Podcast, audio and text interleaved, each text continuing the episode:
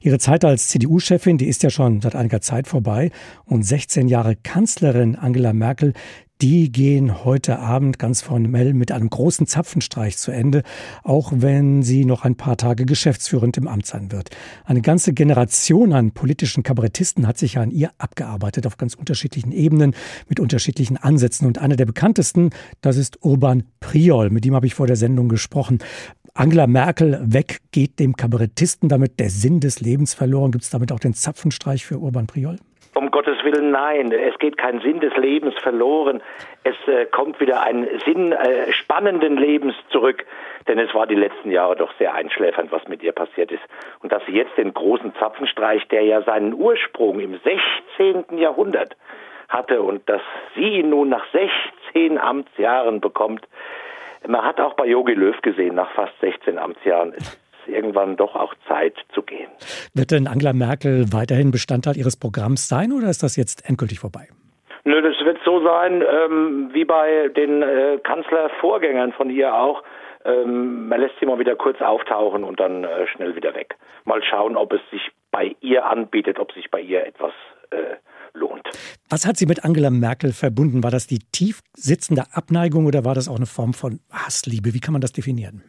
Also ich glaube weder das eine noch das andere. Es war einfach, so wie viele Historiker es auch schreiben, wenn sie war halt nun mal da, die 16 Jahre, und äh, mich hat es sehr ermüdet. Also ich ähm, habe mich immer gewundert, wie man es schafft, als Chefanästhesistin der Republik wirklich in, in Teile des Volkes so lange so einzuschläfern und alle Themen für sich abzuräumen, nur dass die anderen keine Punkte machen. Und das war mir für eine lebendige Demokratie eher doch nicht förderlich. Also ich habe mich an ihr auch abgearbeitet. Mich hat am meisten geärgert, dass sie immer großmundig was angekündigt hat und dann einfach aber nicht weitergeführt. Sondern wir machen das jetzt so und so und dann war sie auch wieder weg auf Tauchstation. Und so kann man nicht regieren. 16 Jahre Amtszeit von Angela Merkel, das bedeutete auch für den Kabarettisten einen ziemlich langen Atem haben zu müssen.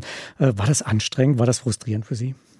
Teilweise ja. Also ähm, ich habe mich auch immer damit beschäftigt, was macht sie gerade, was äh, verbockt sie gerade und dann hast du das Gefühl, sie hat was kolossal verbockt und liest noch ein bisschen und denkst, ja, ja, es ist so und dann kommen wiederum andere Meldungen, die sie geradezu in den Himmel geschrieben haben für etwas, was gar nicht so toll war.